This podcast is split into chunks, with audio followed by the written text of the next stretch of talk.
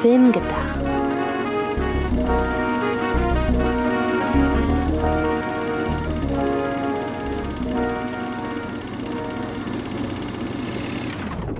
Hallo, liebe Zuhörerinnen und Zuhörer, zu einer neuen Folge von Film gedacht. Film gedacht, so wie nachgedacht, nur mit Film. Und wieder zu einer Folge Kurzfilm gedacht, wobei was heißt wieder? Wir arbeiten uns ja langsam runter. Also die Folge ja. Scream 5 war länger als die zu Greatest Showman, die war länger als die Folge vergangene Woche. Ja, das stimmt. Ich wollte darauf hinaus, dass unsere Kurzfilm gedacht Folgen ja selten wirklich kurz sind. Ich glaube, die einzige Folge, die bisher dieses Prädikat verdient hat, war die zu Inception. Ansonsten ähm, waren das so. Ja, also in den Anfangszeiten. Ja, wir haben uns da schon, äh, haben uns da schon ein bisschen enger dran gehalten. Vielleicht kriegen wir es ja heute hin. Allein durch dieses Geplänkel jetzt am Anfang haben wir ja alle Chancen verspielt. Ja, vielleicht bleibt es auch ein Running Gag so oder so. Wäre Insofern passt es aber zur Folge. Es passt zur Folge, weil wenn du diese Folge am Anfang der Folge als Kurzfilm gedacht bewirbst und die wird dann am Ende zwei Stunden lang, hast du irreführendes Marketing betrieben. Ja, das ist nämlich das Thema heute und du darfst als erstes was dazu loswerden. Was fällt dir als erstes ein, wenn du das Wort irreführendes Marketing hörst? Wie sind wir überhaupt auf diese Folge gekommen? Weil wir Bock drauf hatten eh schon. Und dann hat äh, uns ein Hörer in unserem Gedanken bestätigt, weil diese Idee, man, müsste eigentlich mal darüber sprechen, die war bei uns so auf der langen Bank, aber dann hat vor ein paar Wochen jemand uns geschrieben, dass wir, er uns gerne über dieses Thema reden hören würde. Und dadurch haben wir es vorgezogen. Insofern kannst du jetzt noch schnell den ganzen Social Media Kram machen. Würde ich auch sagen, wenn ihr ebenfalls Ideen habt für Themen oder uns einfach sagen wollt, was ihr denn zu unserem Podcast denkt, oder wenn ihr das Ganze ergänzen wollt, was wir hier heute sagen, mit anderen Beispielen, dann macht das doch gerne über die sozialen Netzwerke Twitter und Instagram. Da ist Filmgedacht selber am Start, eben auch unter dem Namen Filmgedacht und bei Letterboxd ergänzen wir die äh, Liste oder die Listen wöchentlich über die Filme, die wir in einzelnen Podcast-Folgen besprechen. Außerdem kann man mich bei äh, Twitter und Instagram unter Antje Wessels erreichen und äh, dich erreicht man wie?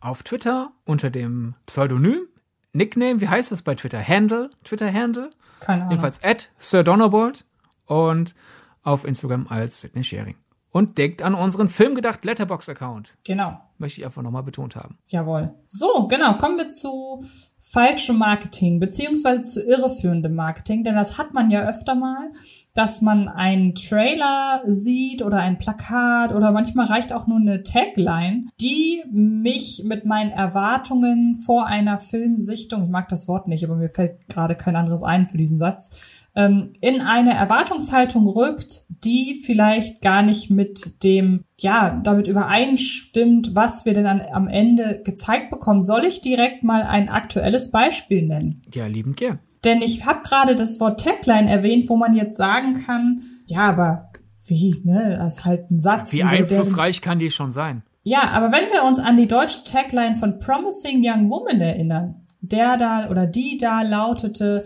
Rache war noch nie so süß, dann möchte ich mal behaupten, dass das durchaus in der Lage sein kann, falsche Erwartungen an Promising Young Woman zu wecken. Siehst du das auch so? Ja, also man würde da ja wirklich dann denken, das geht so in Richtung, gerade mal überlegen, wann gab's denn, in den letzten Jahren ist ja der ganze Punkt, Punkt, Punkt und Revenge. Muss ja nicht immer Rape und Revenge sein in den Filmen, manchmal ist es ja auch Überfall und Revenge, aber halt and Revenge der, das Genre ist zwar in den letzten Jahren ein bisschen ernster geworden, ein bisschen aus den Exploitation-Richtung raus, aber dennoch trinkt Rache war noch nie so, Rache war noch nie so süß, klingt ja schon eher nach, ach ja, dann gucke ich mir jetzt eine Frau in die den blöden Männer mal Zeit, wo es lang geht und ich lasse quasi die Sorge vor ernsten Gefühlen vor der Tür.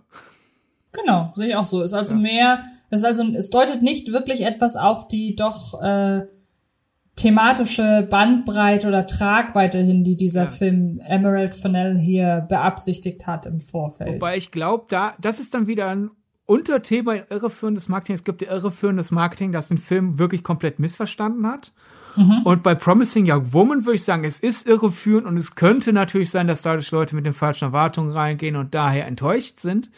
Aber generell muss ich sagen, ähnlich wie die Trailer, die ja auch ein bisschen bunter, ein bisschen lockerer sind als der Film selbst, Ich glaube, da ist das aber durchaus im Sinne des Films, weil ja auch die ersten paar, ich für die übergriffigen Männer vorsehen, in dem Film ein bisschen lockerer, ein bisschen gewitzter sind. Also allein wenn halt äh, Carrie Mulligan in ihrer Rolle sich abschleppen lässt, vermeintlich zugesoffen und dann äh, der Kerl irgendwie so die ersten Schritte macht, äh, das vielleicht auszunutzen und sie sich auf einmal aufbäumt und nüchtern und mit trockenem Blicken fragt so, was weißt du überhaupt über mich? Und dann immer weiter runterrattert und so, weißt du überhaupt meinen Namen?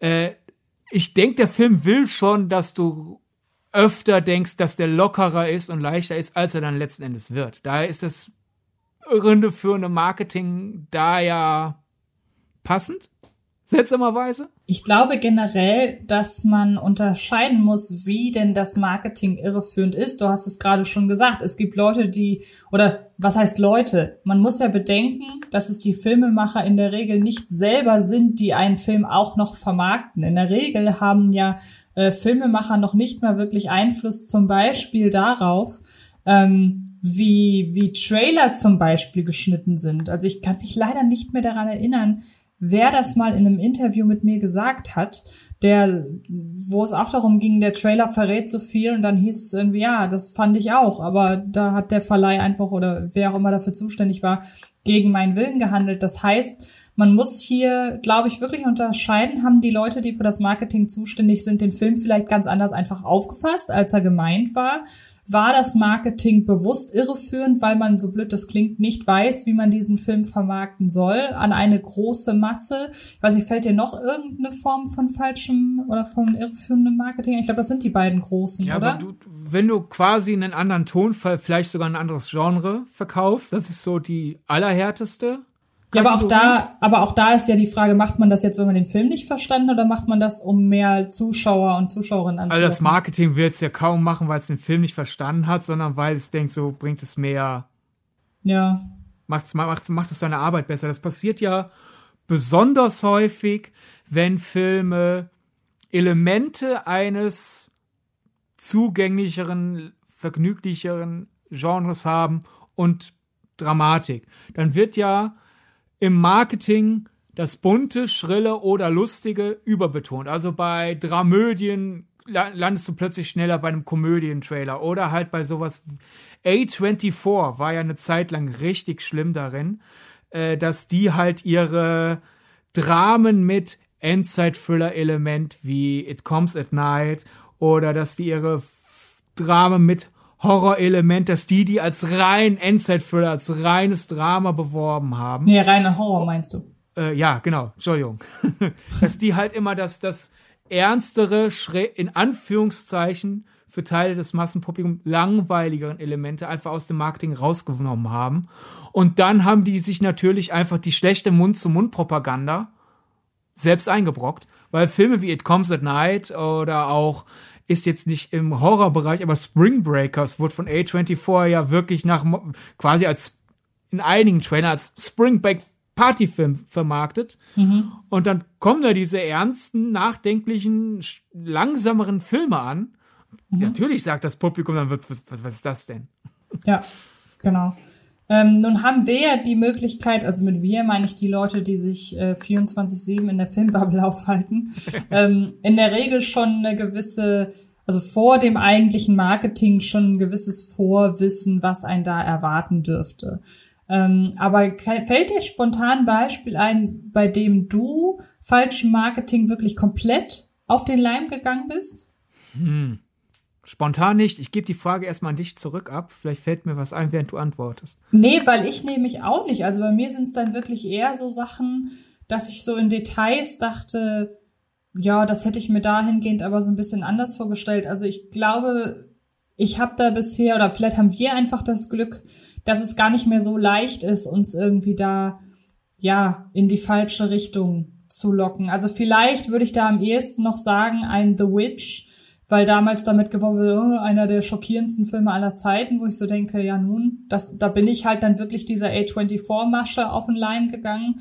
Aber ich glaube, das war auch so das einzige Mal, wo das bei mir noch ging, weil in, an, im Anschluss daran wusste ich ja, okay, in dieser Kombination aus dem Regisseur, aus dem Thema, aus den Bildern und aus dem Verleih kann ich mir zusammenreimen, dass da wahrscheinlich ja einfach ähm, weniger an dem hintersteckt, was an was vordergründig verkauft wird. Ja, ich glaube generell ist es bei mir in, letzten, in den letzten Jahren, wenn ich eine falsche Erwartungshaltung habe, ist das dann mehr dem ersten Festival-Hype zu verdanken. Mhm. Weil das Festival-Publikum, habe ich so festgestellt in den letzten Jahren, Filme doch ein bisschen anders schaut, als dann letzten Endes die Rest der äh, Filmpressebranche, geschweige denn dass das breite Publikum, weil halt Filme wie Titan dann irgendwie nach der ersten Festivalaufführung auf ihre Härte, auf ihre seltsamen Elemente reduziert werden und die dann doppelt und dreifach betont werden.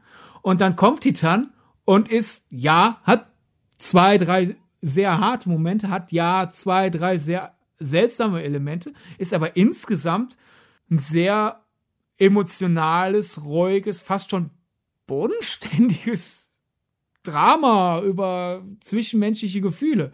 Und da gehe ich dann halt natürlich dann schon rein und denke so, ah, das ist jetzt nicht der Film, den die 30 Leute, die den in Cannes äh, gesehen haben, äh, mir jetzt äh, Anführungszeichen versprochen haben.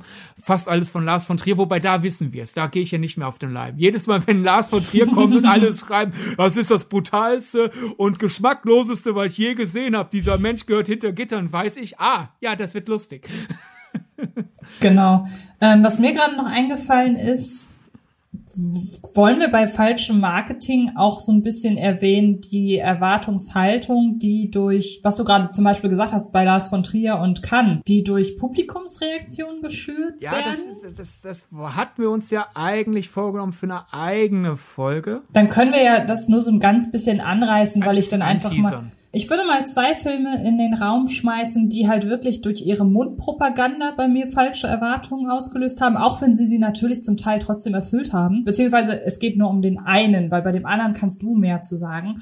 Ich widme mich mal kurz The Sadness, denn äh, The Sadness ist ja dieser ähm, tawaianische, taiwanesische, wie sagt man das? Zombie? Aus Taiwan stammende. Aus Taiwan stammende ähm, Seuchen, Pandemie, Horror-Thriller, der mit äh, sehr vielen Zombie-Elementen spielt. Es ist ja in dem Sinne kein Zombie-Film, sondern geht ja mehr so in Richtung The Crazies beispielsweise. Ähm, und der wurde ja wirklich angekündigt als der krasse härteste ja Film, der mit diesen Zombie-Elementen spielt. Er wird halt in vielen Kreisen auch der härteste Zombie-Film genannt, ist glaube ich sogar der ähm, der äh, Werbeslogan im Trailer. Und ja, der Film ist unfassbar brutal und ähm, sehr gorehaltig mit wirklich tollen, derben, handgemachten Effekten. Aber letzten Endes finde ich, dass es dem Film nicht gut tut, dass er ausgerechnet nur auf die Gewalt reduziert wird, weil zum einen diese ultra harte Gewalt, die man noch nie zuvor gesehen hat,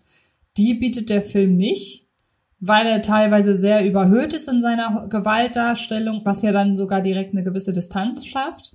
Als zweites kommt Megan is Missing dazu. Da kannst du so ein bisschen was sagen, weil du hast dich ja so ein bisschen in diesen Hype, der durch TikTok ja, glaube ich, ähm, entstanden ist, hast du dich ja so ein bisschen reingefriemelt. Ja, ja, ich habe jetzt zu, zu Megan is Missing nicht viel auf der Zunge liegen, weil bei The Sadness würde ich dir zustimmen, der passt insofern in die heutige Folge, weil ja, ich glaube, den größten irreführenden Anteil hat dann doch die Mundpropaganda nach einigen Festivalvorführungen beigetragen. Aber das Marketing, erst recht, das Marketing hier in Deutschland lehnt sich ja schon stark drauf an, quasi diese Stimmung zu amplifizieren. Bei Megan is Missing, der gehört hier ja wirklich nicht rein. Das ist jetzt anteasern für eine eigene Folge. Da wird ja quasi gar kein Marketing betrieben. Genau. Deshalb äh, fragte ich ja, ob wir auch mit reinnehmen wollen, äh, dieses typische, ja, ma falsches Marketing durch Leute, die einen Film gesehen haben. Falsche Mundpropaganda. Ich glaube, das ist eine eigene Folge,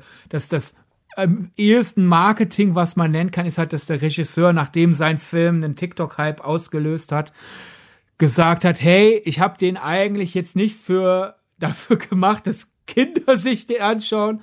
Aber wenn ihr euch den schon anguckt und ihr fühlt euch unwohl, spätestens nach Minute so und so, solltet ihr dann aussteige, weil dann wird's noch härter. Und ich, so was ich über den Regisseur durchgelesen habe, denke ich, dass er es wirklich quasi wie eine Art Triggerwarnung verstanden hat. Das war nicht sein Versuch, diesen Forbidden Fruit Effekt so zu machen, aber guckt euch den Film bloß nicht an und ich hoffe, dass die ihn sich dann erst recht angucken. Ich glaube, das waren ehrliche Intentionen, so Motto, hey, nein, nein, äh, ja, renn, schaltet den Film ab, wenn ihr bei der Minute euch schon unwohl fühlt, weil danach wird's schlimmer. Aber ja, es hat natürlich erst recht durch die Reaktion von anderen den gegenteiligen Effekt gehabt und dadurch ist die, die ganze Menge Missing-Sache sehr faszinierend, sehr irreführend, sehr komplex. Ich habe auf Wessels Filmkritik da ja einen Artikel zugeschrieben, der kann euch ja, bis wir die Folge dann irgendwann mal machen, über Wasser halten. Und ich finde, wir sollten zum eigentlichen Thema zurückkommen. Genau, weil in der Regel geht das Marketing ja wirklich für die von den Leuten aus, die für den Film eben einfach äh, auf professioneller Ebene Werbung machen, die PR-Kampagne planen und so weiter. Nur noch mal wirklich nur um das kurz einzuordnen, es gibt eben auch diese falsche Erwartungshaltung, die von Fans oder anderen Kritiken und so weiter aufgebaut wird. Aber das ist, wie du sagst, noch mal ein äh, ein Thema für eine eigene Folge. Genau. Ich glaube, wenn wir über Marketing-Ärgernisse reden, äh, gibt's vier, die in den letzten Jahren, also ich würde mal jetzt so, so, die Zeit Pi mal Daumen, seit wir das machen ungefähr, äh, die da große Verbrecher sozusagen sind, die da sehr verlässlich daneben greifen. Wir haben einmal die Studios, die entweder ihre eigenen Marketingabteilung oder wenn sie halt das auslagern den Leuten, denen sie den Auftrag geben, zu viel Material freigeben. Das sind Sony Universal. Ich finde in den letzten Jahren, wenn man wenn ein Trailer kommt, wenn der zweite, dritte, vierte Sony oder Universal Trailer kommt, weiß ich genau, der zeigt viel zu viel.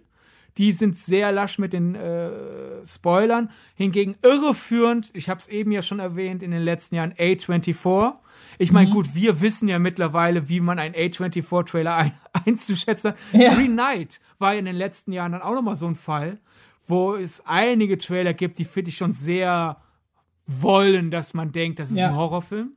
Und wir wissen es einzuschätzen. Ich glaube, wenn du halt ins Kino gehst und äh, gehst vielleicht dreimal im Jahr ins Kino und du siehst einen A24 Horror-Trailer, denkst du nicht, ja, in Wahrheit ist das ein Drama.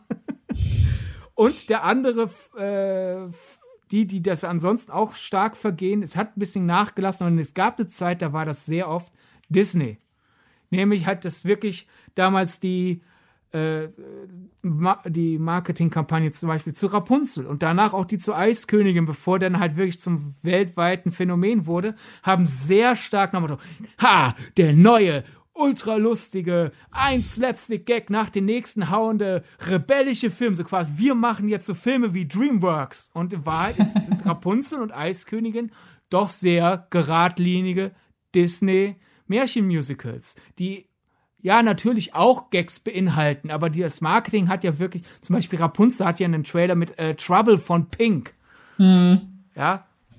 Und Eiskönigin, die erst, das erste bisschen Marketing hat sich hundertprozentig auf Olaf konzentriert. Und das ist ja dann auch irreführend, wenn du halt denkst, dass das wird jetzt hier eine Shrek-artige Märchenparodie äh, wie bei Rapunzel oder halt bei Eiskönigin. Das wird quasi sowas wie die Ice Age-Filme, nur halt nicht mit einem äh, Säbelzahn-Eichhörnchen, das eine Nuss jagt, sondern mit einem säbelzähnigen äh, Eis äh, Schneemann, der, der eine Karotte hinterher jagt, ja, dann äh, sind das nicht die Filme, die du bekommst. Ja, und das ist halt meistens, ich finde, es gibt häufiger dieses ein, na, wobei überwert, finde ich, ist eigentlich der falsche Ausdruck.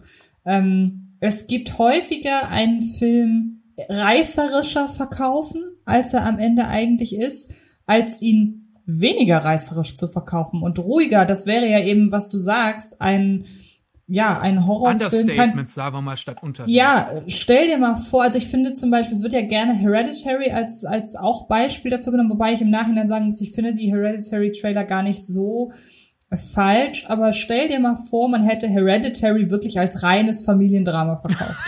Und wirklich. Das, das geht dann in Richtung unverantwortlich. Ja, ja, eben. Und ähm, da muss man ja auch sagen, wir sind uns ja beide einig, äh, Hereditary ist ein Film, der sei ein Großteil seiner Atmosphäre ja wirklich weniger aus den Horrorelementen als vielmehr daraus zieht, wie die Familie hier miteinander interagiert und was da alles vorgeht in dieser Familie.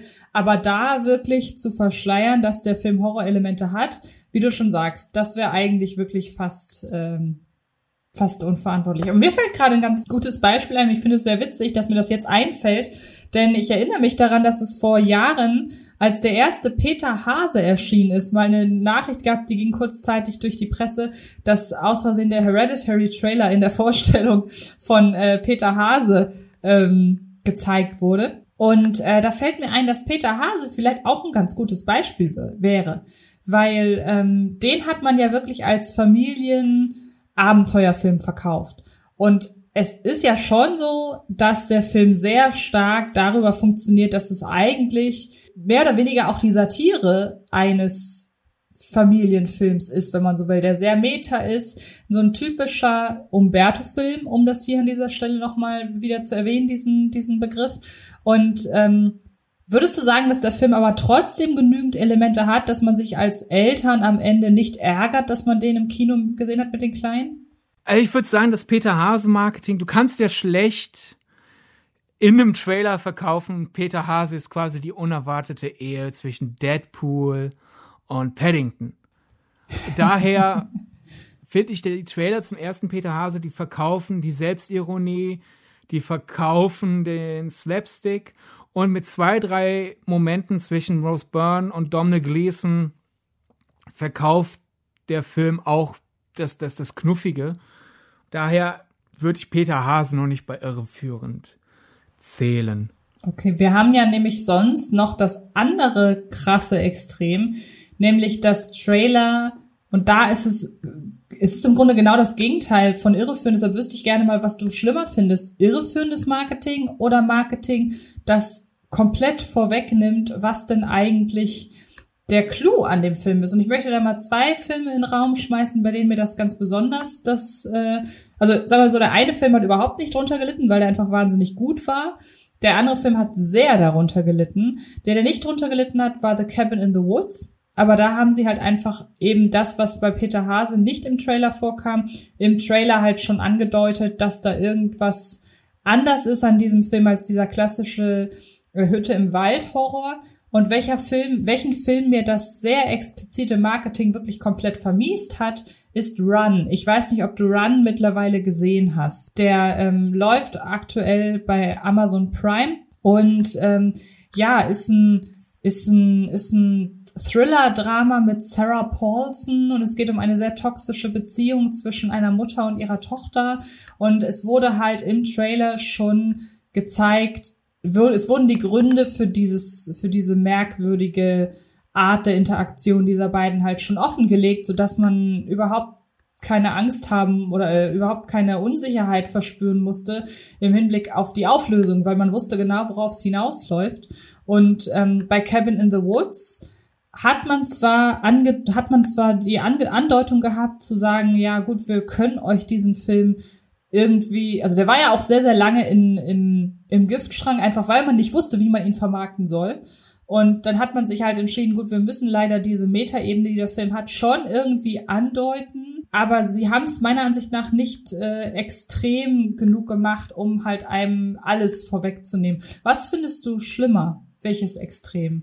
Für mich privat finde ich schlimmer, wenn du mir zu viel vorkaust. Ja, Denn mir auch so ich bilde mir ein, ich bin eher fähig, während des Guckens zu realisieren, ah, ist ja ein anderer Film, als ich erwartet habe. In der letzten Folge habe ich ja durchaus gesagt, also zum Beispiel Happy Death Day wurde ja lustiger verkauft, als er ist. Meine, letzten Endes ist es immer noch eine Komödie, aber der hat ja auch ein paar ruhigere Momente und da würde ich jetzt sagen, ich habe den Film ja nicht schlechter gefunden, weil ich we mit weniger ruhigen Momenten gerechnet habe. Ich habe halt einfach die ruhigen Momente weniger auf mich wirken lassen können. Mhm. Das ist dann quasi auch einfach mein sich, sich selbst vorhypen äh, geschuldet. Aber zum Beispiel Titan.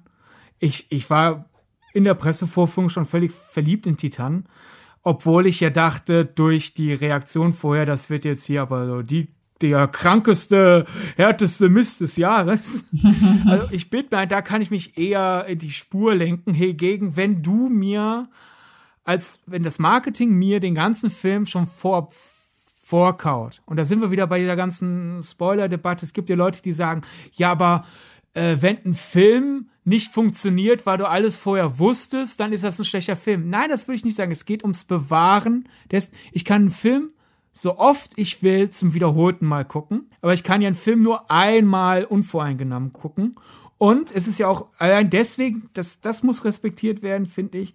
Und auch aus Respekt gegenüber den, den Filmschaffenden. Denn die haben sich hier überlegt, was ist eine Narrative, die wir erzählen wollen? Wie wollen wir die erzählen? Und dazu gehört auch, Fakt XY über Figur ABC kommt erst im dritten Drittel raus oder im vierten Fünftel oder sonst was. Und wenn das Marketing sagt, mir egal, was ihr überlegt habt, egal, was für eine emotionale Reise ihr kreieren wolltet, wir reißen das raus und packen das schon in die erste Minute des Trailers, das ist ein Eingriff in die Erzählform. Und da finde ich das störender. Ja, sehe ich eben auch so. Jetzt kann man natürlich sagen, gut, vielleicht ist ein Run wenn er dir im Trailer schon verrät, was die Lösung ist, mehr oder weniger. Vielleicht ist das einfach kein guter Film. Aber ich habe das lange nicht mehr so gehabt, dass ich da halt saß und dachte, Moment mal, der Trailer geht doch schon davon. Jetzt kann man auch wieder sagen, dann guck halt keine Trailer. Aber gut, ich leg da schon äh, meine Hoffnung in die Leute, die die Trailer eben machen, ähm, dass und sie mir mir wenn das. du im Kino bist, kannst du nicht schreiend rauslaufen. Das kommt auch dazu. kannst du schon, aber Ja. wie wirkt das? Nee, das kommt auch noch dazu. Aber da war halt wirklich so der Gedanke, Moment mal, ihr setzt doch mit dem Trailer voraus, dass ich weiß, worauf es hinausläuft. Wollt ihr mir etwa sagen, dachte ich halt dann so bei mir, wollt ihr mir etwa sagen, dass ihr im Grunde den ganzen Film verraten habt? Weil man kann ja auch immer noch denken, gut, der verrät sehr viel, aber vielleicht kommt da ja noch was nach. So. Ähm, aktuelles Beispiel für einen Trailer, der, was ich befürchte, unfassbar viel verrät. Deshalb an dieser Stelle eine große Warnung. Schaut euch nicht den Trailer zu Black Phone an mit Ethan Hawke, denn ich behaupte, da- das ist wieder dieses typische Universal-Problem. Der Trailer dauert irgendwie gefühlt drei Stunden und verrät irgendwie alles. Ähm, und ähm, das finde ich halt super schade. Ich habe ihn aber noch nicht gesehen, deshalb ist es da möglich, dass, was ich halt gerade sagte, vielleicht ist das, was im Trailer vorkommt, auch nur die erste halbe Stunde.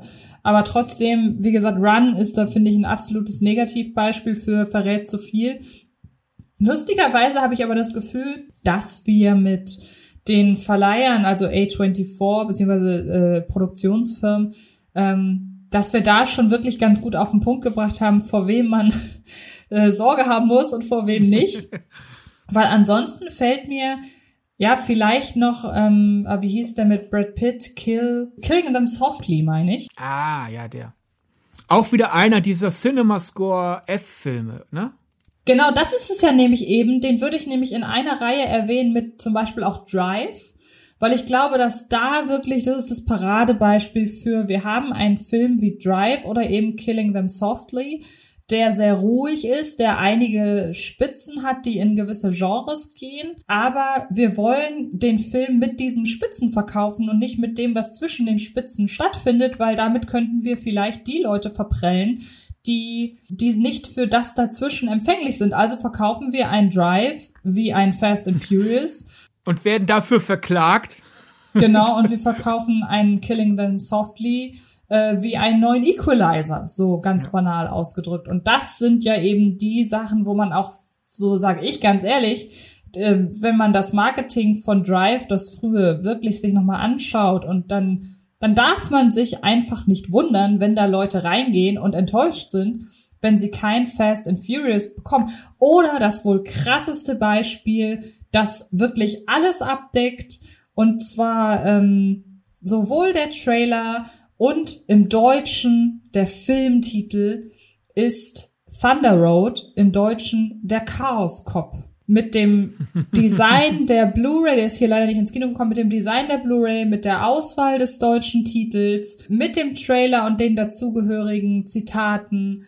Das ist wirklich, finde ich, das beste Beispiel für wirklich bewusst irreführendes Marketing. Und man kann diesen Film leichter verkaufen, wenn man ihn der Chaos Cop nennt, mit einem knallbunten Cover versieht ähm, und auf die sehr vereinzelten Humormomente hinweist. Aber am Ende ist es eben keine Adam Sandler-Komödie, was der Chaos Cop suggerieren soll als Titel, sondern es ist wirklich ein sehr herbes Drama über eine ja, über eine langsam verschwindende Identität und einen Menschen, der total lost ist im Leben und irgendwie sich ja sehr viel verloren hat und sich jetzt wieder so ein Leben aufbauen muss und so weiter. Und ähm, ja, ich glaube, wenn ich so das krasseste Fehlmarketing der letzten Jahre wählen müsste, dann wäre es, glaube ich, das. Jetzt mal ja. so drüber nachgedacht. Ich glaube, um, um kurz mal äh, die, die Leute abzuholen, ich habe ja vorhin CinemaScore F genannt.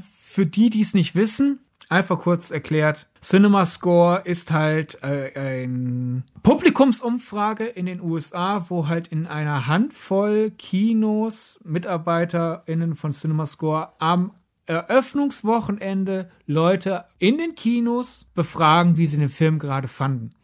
Und es gibt Leute, die halt deswegen CinemaScore auffassen als Bewertungsform, wie halt IMDb, Letterbox. Aber durch die Situation direkt im Kino die Leute fragen, ist die wahre Aussagekraft von CinemaScore, wo halt Schulnoten vergeben werden, eigentlich eher, wie sehr deckt der Film das ab, was ich verkauft bekommen habe. Was hat in den vergangenen Jahren super deutlich wurde, als dass sehr viele A24-Filme, erst recht die Horrorfilme von A24, das sowas wie Killing Them Softly, das Mother, ein F bekommen haben, also eine 6 und dass man da halt nicht draus schließen darf, das sind verhasste Filme, die richtig schlecht sind, sondern es sind halt einfach Filme, wo Leute mit einem falschen Versprechen reingelockt wurden und da ist dann halt einfach die Gefahr groß, dass Leute dann erstmal pumpig rauskommen, dann bekommen sie halt auf einmal kommt dann ein Kerl und sagt, so, wie fanden sie den? Ja, aber scheiße, okay, notiere ich mir.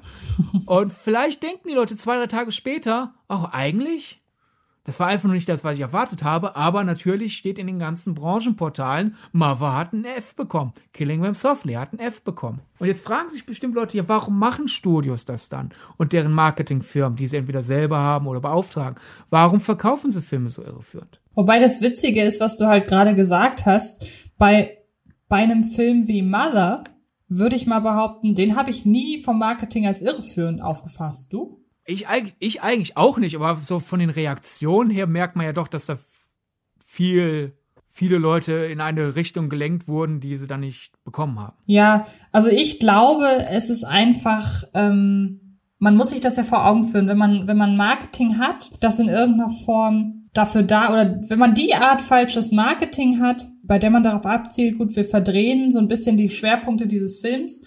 Bestes Beispiel halt The Witch. Wir nehmen die 95% Drama raus, holen die 5% äh, Horrorelemente in diesem Film hervor und blasen anhand derer dann unseren Trailer auf.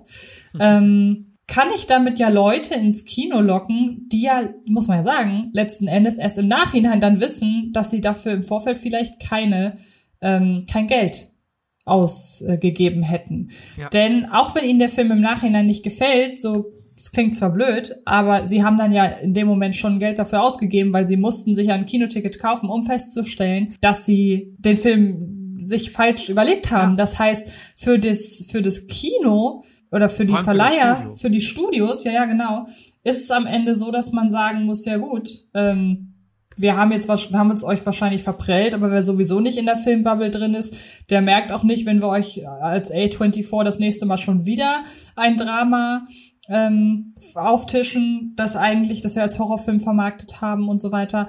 Also ich glaube, das hat Methode ein Stück weit. Hinzu kommt ja, du ja. hast dann halt bei manchen Filmen ja wirklich einen sehr starken Einbruch vom ersten zum zweiten Wochenende weil da halt sich dann vielleicht rumspricht, der Film ist nicht das, was ihr denkt, oder halt platter, der Film ist schlecht.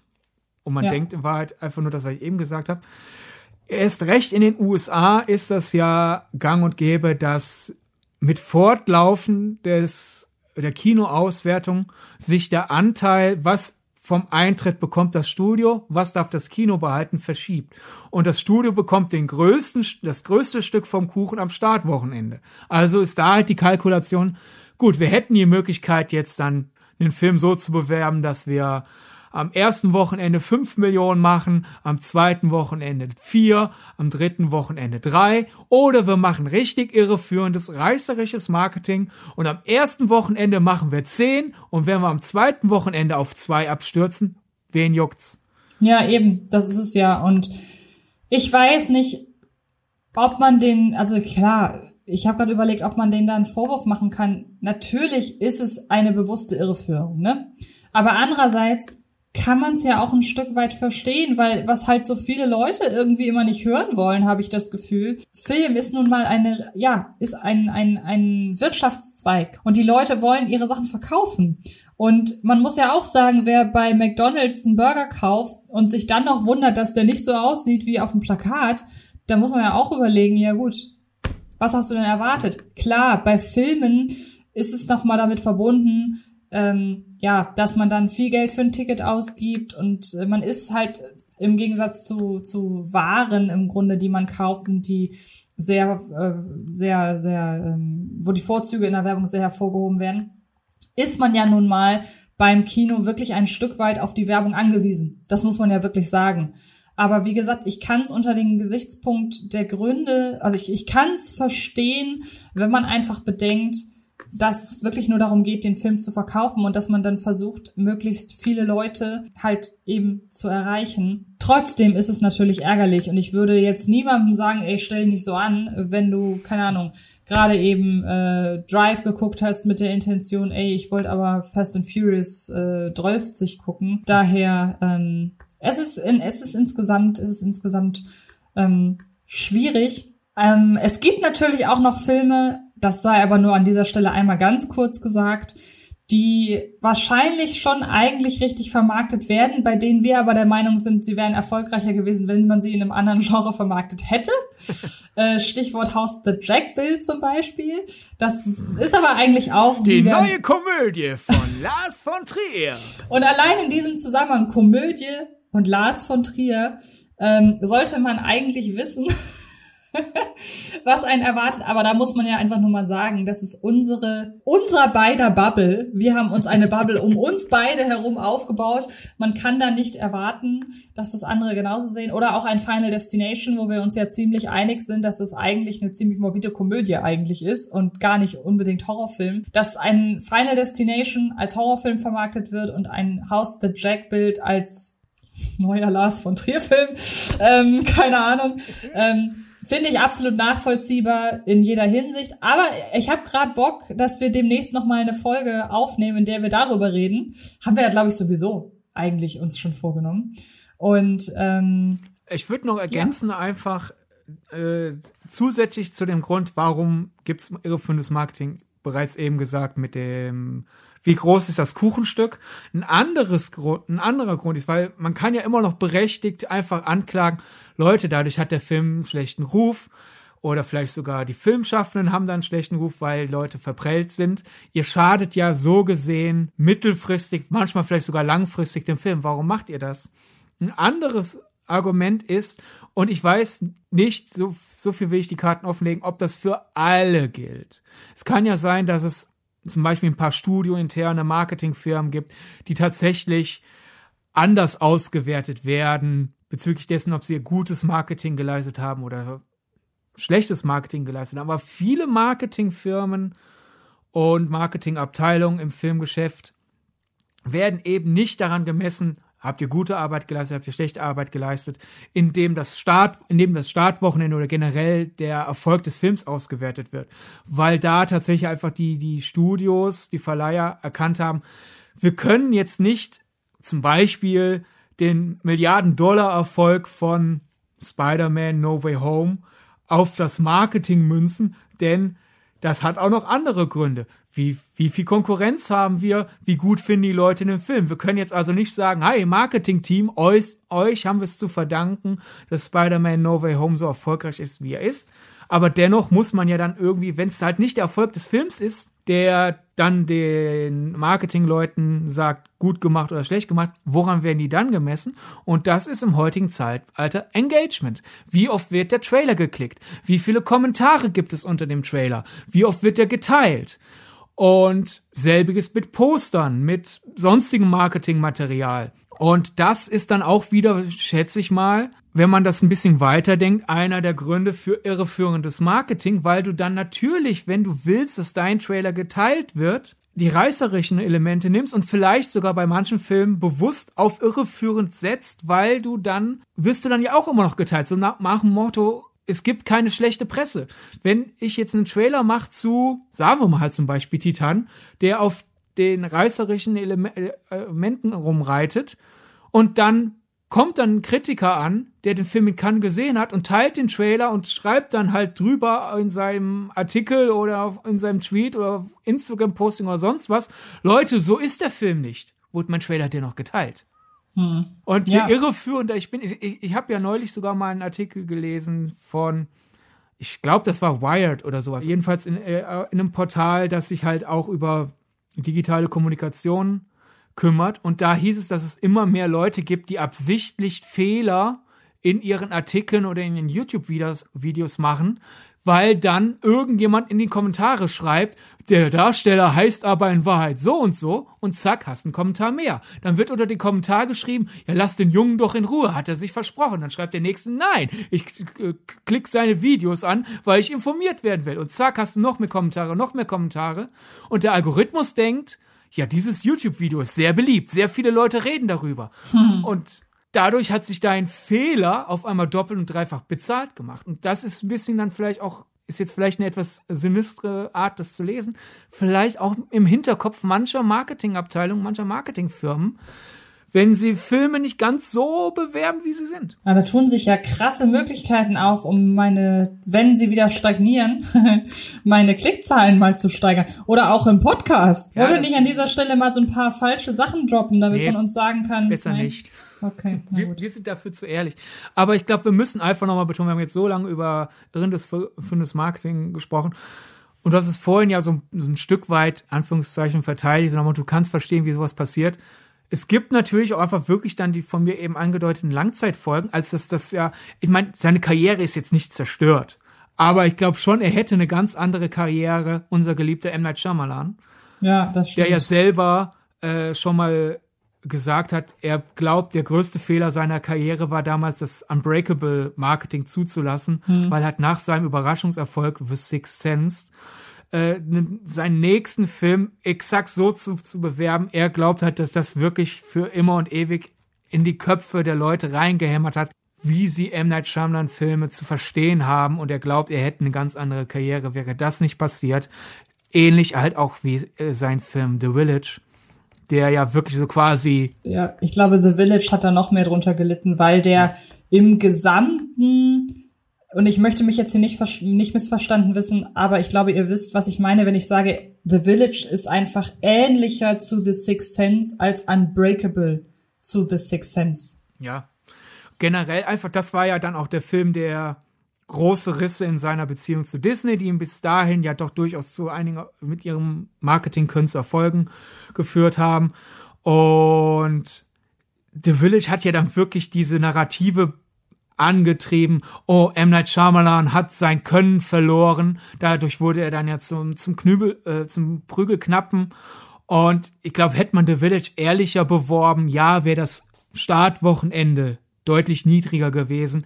Aber Shyamalan hätte diese Zäsur in seiner Karriere, dieses Tief, das er ein paar Jahre hatte, das hätte er vermeiden können. Und da sind wir halt wirklich einfach bei den Gefahren des, des irreführenden Marketings. Und ich finde, das, das, das äh, macht dann halt seine die kleinen Erfolge nicht weg. Also, das ist ein Preis, den finde ich schon riskant, dass Studios den bezahlen, weil du hast ab und zu so Fälle wie in Glorious Bastards. Das ist, glaube ich, ein Beispiel für gelungenes, irreführendes Marketing, weil das ja wirklich so nach Motto, erst recht nach Grindhouse, der, der, Film davor war, er wurde ja sehr schmierig, sehr brutal, sehr aggressiv, sehr temporeich verkauft. Aus dem Zweiten Weltkrieg doch nie gesehen, bevor du ihn aus den Augen von Quentin Tarantino gesehen hast. Was zwar stimmt, die, der, der, der, der Spruch aus dem Trailer stimmt, aber durch die umliegenden Bilder, durch die Musik, heißt ja, ich bin in den Glorious Bastards reingegangen, so, okay, das wird jetzt hier Quentin Tarantinos actionreichster Film. Und dann mhm. ist es einer seiner dialogreichsten Filme, einer seiner nachdenklichsten Filme. Und Bastards ist ja dem The Village-Fluch irgendwie entgangen. Mhm. Da haben die Leute, der war ja ein Riesenerfolg. Da hat's irgendwie Klick gemacht, da, da war der gesellschaftliche Zeitpunkt genau richtig, dass die Leute das einmal geschluckt haben. Der Film war dann auch noch gut genug, dass die Leute es einmal geschluckt haben. Aber für jedes Inglourious Bastards, wo du mit deinem verlogenen Marketing davon hast du halt dann so Fälle wie die ganzen A24-Filme, die dann Jahre brauchen, bis die sich rumsprechen, als den kannst du dennoch gucken. Oder halt so Leute wie M. Night Shyamalan, denen du ein paar Jahre seines Lebens jetzt nicht unbedingt geraubt hast, aber schon enorm verschlechtert hast durch dein verlogenes Marketing. Und das ja. ist schon bitter. Ja, wir sehen, irreführendes Marketing ist halt eben wirklich nicht nur für die Leute blöd, die in den Film gehen und dann am Ende was Falsches verkauft oder was anderes verkauft bekommen, sondern es ist halt auch wirklich blöd für manche Filmemacher. Natürlich, mir fällt jetzt neben, neben M. Night fällt mir jetzt stattdessen nicht so wirklich ein anderer Filmemacher ein, der so extrem darunter gelitten hat. Ich weiß nicht, ob du da, ob du noch jemanden hast, der wirklich permanent falsch beworben wird weil es natürlich auch relativ schwierig ist, weil man muss sich ja mit einem Film ein riesiges Standing eigentlich aufbauen, damit überhaupt äh, irreführendes Marketing in der Art möglich ist. Ja, also ich glaube, ich glaube, zu unserer Lebzeit ist äh, Shyamalan so, dass das im Englischen sagt man Poster Child. Ne? So. Mhm. Er, er, er ist quasi das Centerfold für äh, irreführendes Marketing. In, in, in der Vergangenheit gab es auch mal wieder Fälle. Ich habe zum Beispiel mal überlegt, ob ich in der Folge jetzt hier, das wären wir nicht wieder bei Filmemacher, sondern einfach bei Einzelfilmen. Da sind wir wieder in der Kategorie irrendes, führendes Marketing, das irgendwie sein musste, weil sehr viele Kramer gegen Kramer Poster zum Beispiel, die haben so eine heile Familie verkauft. Ach, guck mal, wie glücklich sie sind. Wir gucken uns jetzt einen Film über diese glückliche Familie an. Und dann ist das eins der härteren Scheidungsdramen, die Hollywood so gemacht hat. Aber ich glaube, da ist das also erstens, wenn man sich damals auch nur ein bisschen in den Film reingelesen hat, wusste man das. Und zweitens hast du da natürlich dadurch diese Fallhöhe. Ich finde, da, da sind die, die, die Poster irgendwie entschuldigt. Wobei ich mir natürlich schon vorstelle, jetzt stell dir vor, man hätte Marriage Story verkauft wie was ist denn so ein. Gibt es überhaupt noch glückliche Familien im Kino aktuell? Nein. Aber stell dir mal vor, man hätte Marriage Story verkauft als Motto: Scarlett Johansson und Adam Driver sind ein Traumpaar da wäre der Online-Talk sehr schnell sehr genervt gewesen, glaube ich, nach Start des Films. Das wäre sowieso eine Sache, bei der ich gerade überlegen würde, ob das ein reines Kinophänomen ist. Oder ob du spontan auch wüsstest, ob das jetzt, hast du, hast du jetzt spontan eine Idee, ob das bei Streamingdiensten genauso ist, beziehungsweise ähm, ob das da einfacher ist? Problem ist ja einfach, dass das Streaming-Marketing schlägt selten so große Wellen wie halt mhm. der Trailer zu irgendeinem Festivalfilm, der dann staffelweise rauskommt, geschweige denn der Trailer zum neuesten Disney-Blockbuster, den wir dann eventuell als total lustig verkaufen, obwohl es eigentlich mehr in Richtung Abenteuer geht oder umgekehrt. Ja, ich wüsste jetzt spontan nichts. Ja, vor allen Dingen wahrscheinlich spricht es sich auch einfach schneller rum, würde ich behaupten, oder? Hm möglich. Aber mir fällt jetzt zum Beispiel einfach auch über Kinotrailer wird ja dann doch in der filminteressierten Blase viel diskutiert. Mir fällt jetzt spontan kein Netflix-Trailer ein, wo die Leute gesagt haben, ah, hier ist er, der neue Netflix-Film. Also selbst sowas mhm. wie Red Notice, den Netflix ja als den erfolgreichsten Film in der Geschichte von Netflix versucht hat zu verkaufen, mhm. wo neulich dann Nielsen ganz andere Zahlen rausgebracht hat, also die US-Quoten Auswertungsfirma, aber jedenfalls da ist es jetzt nicht so, dass da ähnlich wie, wie bei den ganzen Marvel DC Trailern, dass der Trailer irgendwie massig aufgerufen wurde und was über den gesprochen wurde. Der war halt da, wurde mit den Schultern gezuckt und auf einmal war ja. der Film da. Ja, ich würde sagen, wir, wir merken schon, ähm, wir sind irgendwie durch, glaube ich, mit dem Thema. Und äh, es sei denn, dir fällt jetzt spontan noch was ein. Was wir können wir ja den Staffelstab an euch da draußen übergeben. Erstmal helft uns mal kurz aus unserer jüngsten Frage, weil wenn Streaming-Produktionen wirklich mit einem Vorgeschmack für Gespräch sorgen, was in den letzten Jahren eigentlich eher dann, oh, die Vorspannsequenz, zum Beispiel mhm. zum, zur Herr der Ringe-Serie ist jetzt da. Oder halt äh, die Vorspannsequenz zu Serie, die auf etwas bereits Bekannten basiert. Das ab und zu mal, aber Erinnert ihr euch an irgendwelche Streaming-Film-Trailer, die intensiv besprochen wurden? Das ist, glaube ich, die Frage Nummer eins. Aber die Hauptfrage ist natürlich, was sind denn Trailer, die euch vielleicht wirklich einen Film verdorben haben? Nicht, weil er zu viel verraten hat, sondern weil ihr einfach mit einer derart anderen Erwartungshaltung in den Film gegangen seid, dass ihr wirklich lange gebraucht habt, um dem Film zu verzeihen, dass er nicht das ist, was beworben wurde. Wobei ich sagen muss, mir fällt tatsächlich gerade noch ein Thema ein, das wir nicht besprochen haben. Das ist so ein Unterthema. Wie stehst du denn zu Szenen in Trailern, die am Ende nicht im Film vorkommen? Ja, es stimmt. Das ist ja auch, oder das macht Marvel ja am Abend manchmal, dass Filme, äh, Filmszenen ein bisschen angepasst werden. Zum Beispiel Infinity War, der erste Trailer, endete ja damit, dass unter anderem der Hulk in Wakanda mhm. auf die Kamera zuläuft, zusammen mit jede Menge Wakandanern und äh, Cap und so weiter.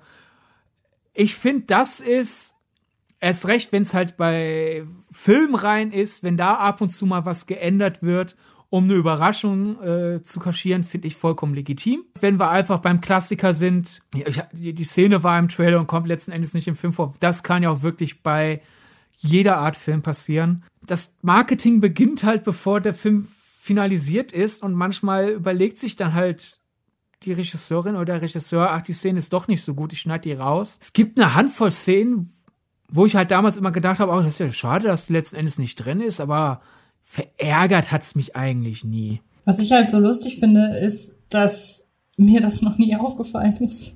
Also, weil, weil, nein, weil das bei mir tatsächlich nie so ist, dass ich irgendwie sage, ich freue mich jetzt wegen Szene XY auf den Film. Das ist ja ein Gesamtpaket, das auch der Trailer eben verkauft. Also der Trailer verkauft ja nicht eine bestimmte Sache irgendwie, sondern der Trailer verkauft ja den gesamten Film. Und es ist mir noch nie aufgefallen, wenn eine Szene im Trailer anders dargestellt war als im Film. Das merke ich immer erst, wenn ich im Nachhinein darauf aufmerksam gemacht werde, ey, hast du es nicht gesehen? Und ich dann so sage, nein. Weil irgendwie, ja, sowas, sowas, sowas habe ich nicht. Ja, ich meine, vielleicht ist es auch einfach, dass du die Trailer halt auch einfach nur als Werbung konsumierst und die, die nicht komplett einprägst und du ja, damit vielleicht auch, auch aus Selbstschutz quasi dir von den Trailern nur merkst, das ist so der Vibe, den ich von dem Film abbekomme. Ja. Und auf den Vibe freue ich mich und dass du nicht wirklich, ah, die eine Szene aus dem Trailer, wann kommt die endlich? dann ja. macht man sich ja schneller angreifbar sozusagen durch irreführendes genau. Marketing. Aber genau, das fiel mir nämlich gerade noch ein. Ja, ja ich glaube, wenn wir, wenn wir das noch machen würden, dann hätten wir wirklich insgesamt viel mehr Beispiele. Das stimmt. Wir sind offen für eure Trailer-Enttäuschungsstories. Ja, ich wollte gerade sagen, insgesamt ist das eigentlich ein ganz harmonisches Bild, wenn man sagen muss, okay, wir haben jetzt wir haben ja jetzt explizite Dinge gefunden, also explizite Beispiele, aber andererseits so viele gab es dann doch nicht. Und das finde ich eigentlich ganz schön, dass man merkt, okay, man muss es schon. Es sind nicht so viele hängen geblieben, muss man sagen. Ich glaube, wenn wir uns sehr viele Trailer, noch, noch mal sehr viel mehr Trailer angeschaut hätten, hätten wir noch mehr gefunden. Bei mir, ich bin halt von der Warte rausgegangen. Meine Gesprächsthemen habe ich mir notiert mhm. auf den Reaktionen basierend, die bei mir hängen geblieben sind. Okay, das verstehe ich. Da bleiben dann natürlich die schlimmeren Fälle hängen. Ja, da hast du recht, da hast du. Okay. Dann würde ich sagen, wir sind. Moderier durch. schnell ab, wir schaffen es unter einer Stunde. Alles klar, macht es gut, bitte beteiligt euch und ich wünsche euch einen schönen Tag. Tschüss. Ciao, ciao. Das war Filmgedacht, ein Podcast von Fred Carpet. Mit freundlicher Unterstützung der völlig filmfanatischen Köpfe von Anche Wessels und Sidney Schering. Film gedacht kann Film gelauscht werden. Und zwar auf allen gängigen Podcast-Plattformen.